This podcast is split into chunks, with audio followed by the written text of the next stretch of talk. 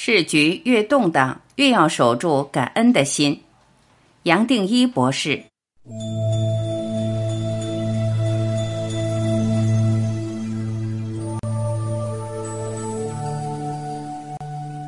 从感谢自己的身体开始练习，感恩最多也只是两个字：谢谢。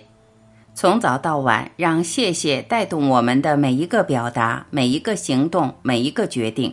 这种发自内心、真诚的感恩，自然带来正向的态度，而为世界带来深深的祝福。无论贫富，无论天赋，无论怎样的教育、家庭或职业背景，这是你我每个人都可以做得到的。每一天刚醒来，还躺在床上没有起身时，就可以说谢谢。不要小看一句简单的谢谢，它其实是解开各种纠结和障碍的钥匙。正在读这篇文章的朋友，现在不妨试试看。我们可以从感谢身体开始，在心里观想身体的每一个角落，从头顶、眼睛、嘴巴到脚趾，一一观想，在心里对想到的每个部位说谢谢。只要真心的去做，自然会发现原本不自觉的紧绷、闷闷的感觉一下子松开了。有些朋友会流泪，体会到一种很难表达的温暖，甚至会有明显的情绪反应。无论什么反应，都在帮助我们释放，都是好事。毕竟，我们每一个人，即使没有重大疾病的困扰，身心其实都是萎缩的，都需要解开。大多数人随时都不自在，都感到紧绷，尤其面对有时间压力的任务时更是如此。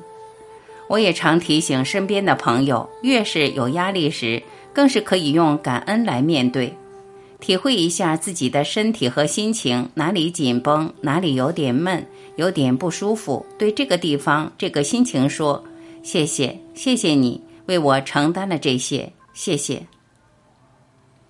随着一天的展开，我们更可以对心里想到、眼前看到、生活中体会到的一切都谢谢；对家人、工作遇到的人，甚至路人，点点滴滴都感谢。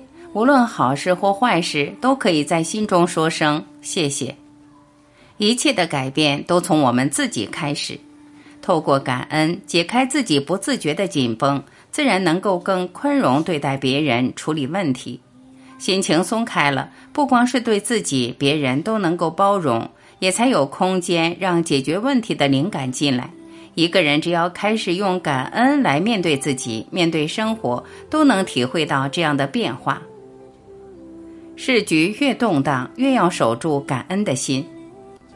在这个地球整体局势动荡不安的时刻，逆境和挑战不可避免。许多朋友在这些日子心情特别烦躁，容易被负面念头带着走。这时更要守住感恩的心，帮助自己跨越负面心情和念头的影响，而能真正从逆境和考验走出一条路。每天都这么试试看，一开始可能还需要刻意的提醒自己感恩，但越是投入，越是透过感恩融化内心的障碍，我们自然会感受到舒畅，而更愿意投入。越感恩越解开，不知不觉，感恩会成为一种本能的反应。我们不光是感谢眼前的事，甚至对我们这一生想完成的一切、已经遭遇的一切，都可以感恩。谢谢。